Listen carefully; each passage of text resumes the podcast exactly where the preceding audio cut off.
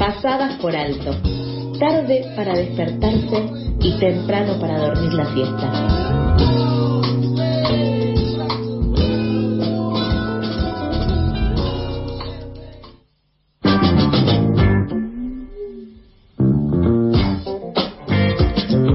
Continuamos con más información en Pasadas por Alto. Mañana jueves, la Cámara de Diputados votará probablemente el acuerdo con el Fondo Monetario Internacional presentado por el Gobierno Nacional. Si es aprobado, pasará al Senado para su consideración la próxima semana.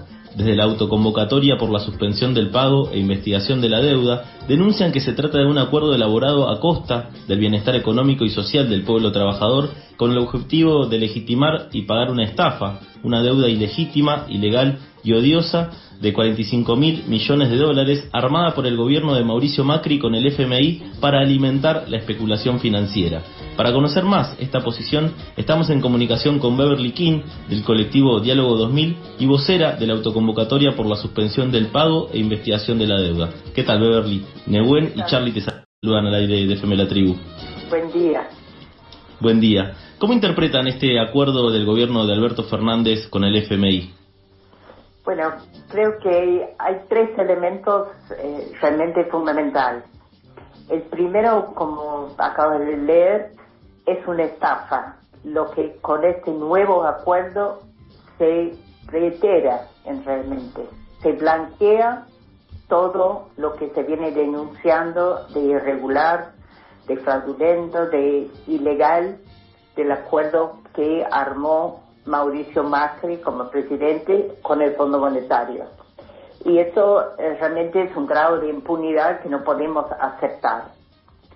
El segundo elemento es el, el costo de seguir pagando esta estafa. El gobierno anuncia, declara, pronuncia por todos lados que no va a haber ajuste, no va a haber reformas laborales, previsionales, pero todos los días hace otros anuncios este, en el sentido contrario. Y efectivamente no hay acuerdo con el Fondo Monetario, no hay acuerdo para pagar una estafa que no implica ajuste, que no implica consolidar lo que es la pérdida de ingresos reales, tanto para empleados públicos como para jubilados, este, la pérdida de espacio en cuanto a los programas sociales, la pérdida de presupuesto para la salud, para la educación, para la vivienda, para el agua, o sea, para todo lo que hace la vida digna de la población y la posibilidad de transformar el modelo productivo argentino, que en este momento realmente es un modelo destructivo de los pueblos, del ambiente, bueno, la posibilidad de transformar ese modelo en un modelo que realmente piensa a partir de los derechos de la población y de la naturaleza, se hace imposible con este nuevo acuerdo. Y el tercer elemento es en poco pensar hacia el futuro, o sea, la soberanía misma de nosotros como pueblos y de la nación. Este acuerdo significa aceptar una revisión cada tres meses de parte del Fondo Monetario Internacional. Eso es casi decir un cogobierno. El Fondo Monetario se instala en el Ministerio de Economía y no solamente eso, se instala también en la Cancillería. Se instala en el gobierno para controlar todos los movimientos. Y no es solamente ahora, en concreto, estamos hablando de dos años y medio hasta que termina, se supone, Argentina de devolver la plata que el fondo prestó a Macri. Y ahí en ese momento, ¿qué nos vamos a encontrar? Nuevamente con la misma deuda de 45 mil millones de dólares. Para empezar una nueva negociación con el fondo de ver cómo lo vamos a pagar o sea, sigue siendo una deuda eterna, impagable, que significa la imposibilidad de pensar una Argentina para los argentinos y las argentinas, y significa seguir pensando Argentina para eh, los intereses extranjeros. Muy bien. Eh, hola, Beverly acá, Nehuen te habla, buen día. Eh, yo te quería preguntar, justo por la cuestión de la revisión de cada tres meses, pero la verdad que lo explicaste muy bien, eh, así que corregimos sobre la marcha. Eh, para esclarecer un poco más y sobre todo para quienes nos están escuchando, ¿cómo crees que impactaría eh, en términos más bajados a tierra, en cuestión de tarifas y de salarios para la gente que se firme este acuerdo? Bueno, el, la letra chica, si se quiere, eh, del acuerdo dice muy claramente que el gobierno tiene que ir suprimiendo, eh, casi eliminando los subsidios a la energía. Y esto significa eh, o controlar los precios, o sea, los costos, perdón, de la producción de energía, o trasladar el precio a, a quienes consumen esa energía, que somos nosotros, la población y este, la industria, o sea, la producción y la experiencia nos indica que quienes pagan este, la peor parte del, del somos nosotros, lo, los consumidores. Y, y, bueno, en eso anda, hay toda una discusión sobre la segmentación de tarifas, la posibilidad de una un tarifazo controlado, etcétera.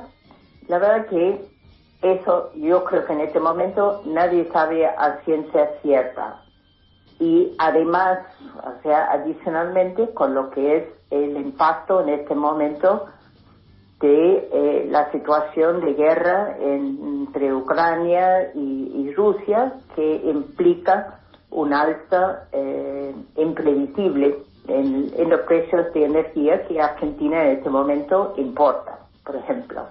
Así que la expectativa es que sí, va a tener un impacto en las tarifas eh, como nosotros vemos aquí, sobre todo en el capital, eh, en, en, la ciudad de Buenos Aires, que siempre ha sido beneficiado con un subsidio eh, muy importante a nivel de transporte y ahí eh, están preparando también un tarifazo eh, impresionante que va a tener un impacto muy grande en el bolsillo de, quienes movemos en el transporte llamado público, todo en manos privadas, pero sigue siendo un derecho humano, ese poder transportarnos. Así que en estos sentidos de tarifas este, esperamos eh, lo peor. En cuanto a los sueldos, en cuanto a las jubilaciones, no cabe duda que el Fondo Monetario sigue exigiendo que se contengan esos, esa masa salarial y, eso también lo vamos a ir viendo sobre la marcha, pero significa buscar por lo menos contener los aumentos salariales en el mejor de los casos eh, para que se mantengan con la inflación actual, lo cual quiere decir no hay ninguna posibilidad dentro de ese acuerdo de recuperar el terreno perdido eh, desde 2016 en adelante tanto para los sueldos eh, públicos como eh, para las jubilaciones. Y en este caso de las jubilaciones este, se abra eh, esta propuesta de buscar un mecanismo voluntario para que se posterga la edad de jubilación.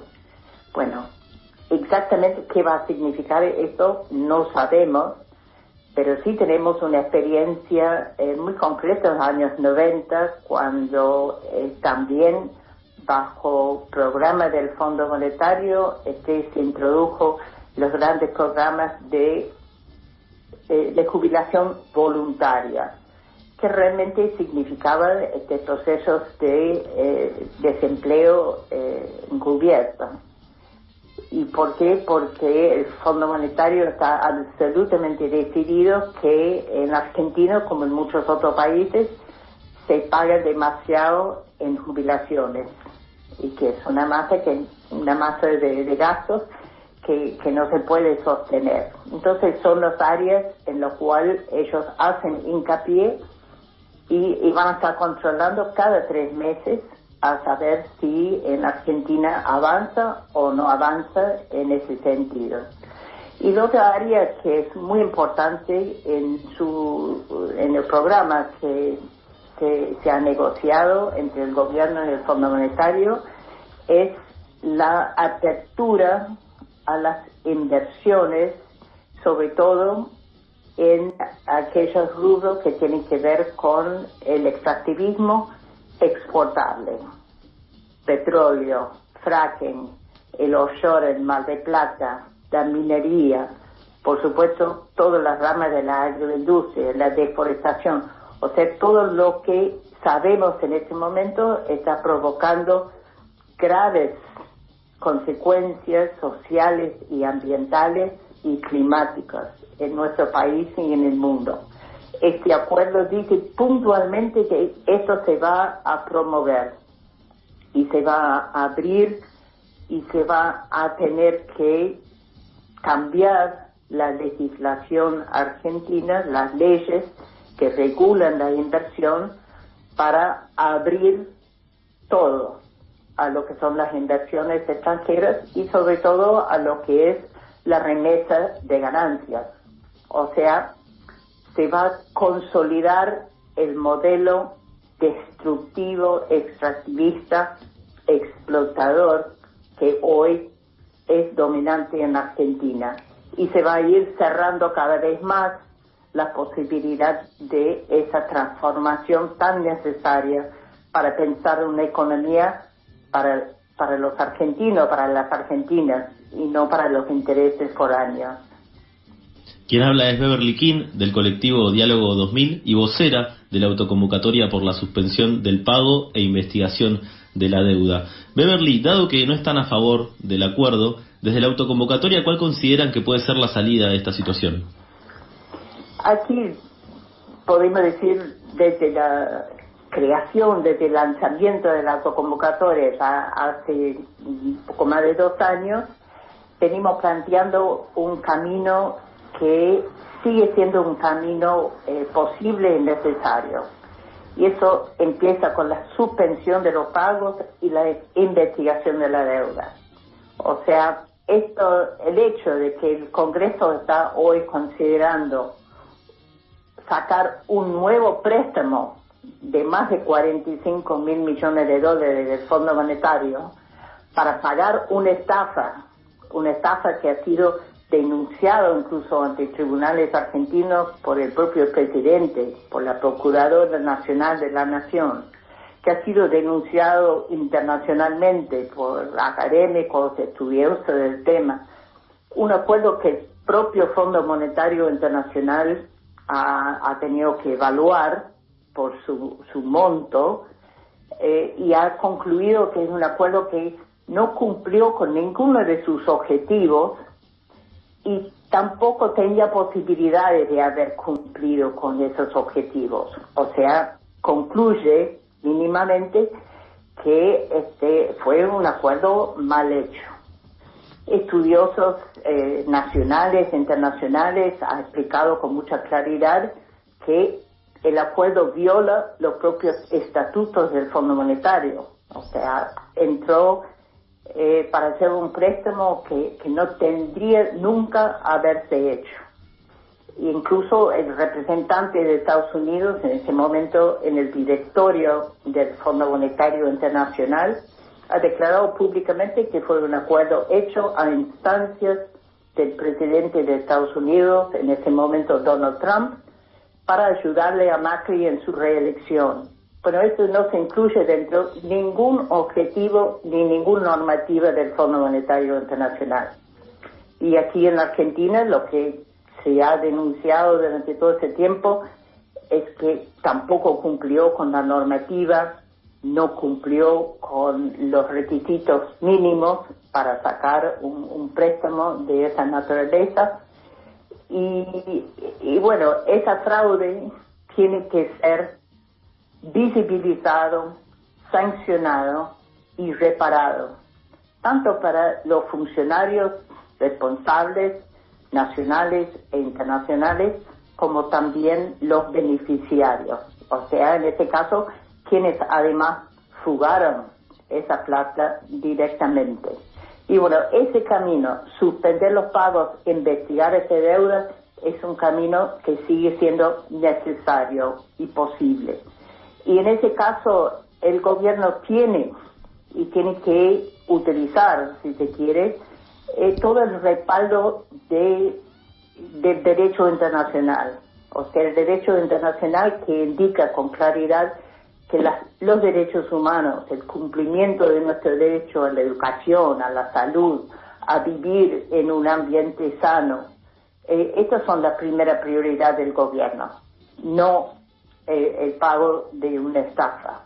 Ese es otro camino que hasta ahora el gobierno eh, realmente se ha negado a utilizar.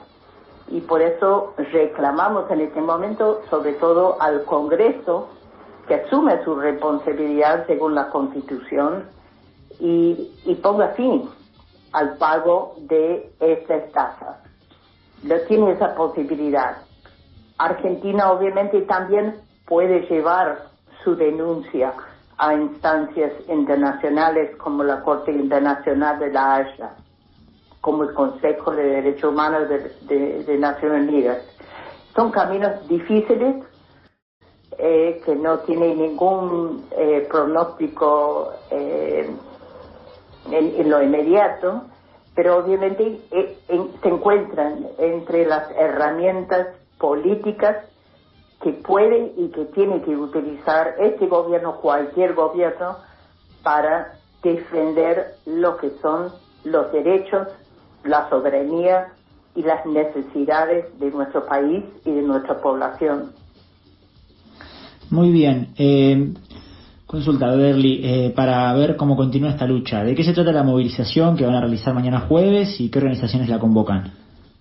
Bueno, aquí eh, cabría decir que fundamental para cualquier alternativa es una decisión firme de movilizar, de movilizar social y políticamente al pueblo argentino, de buscar firmar, digamos, afirmar alianzas políticas con otros países, con otros pueblos en nuestra región, en el mundo, para hacer frente al poder que ejerce el Fondo Monetario sin duda alguna. Y en eso creemos que es fundamental en Argentina la, la movilización, la unidad en la acción. Por eso venimos movilizando, venimos llamando a esa unidad y en estos días eh, creemos que es importante que, que todo el pueblo esté pendiente y que estemos en las calles Aquí en Capital vamos a estar frente al Congreso todo el día jueves hasta que el Congreso vote. Estamos convocando desde la autoconvocatoria a las 10 de la mañana en Rivadavia y 9 de julio para marchar hasta la plaza y ahí vamos a estar toda la tarde, toda la noche. Esperamos que voten temprano, pero no, no se sabe.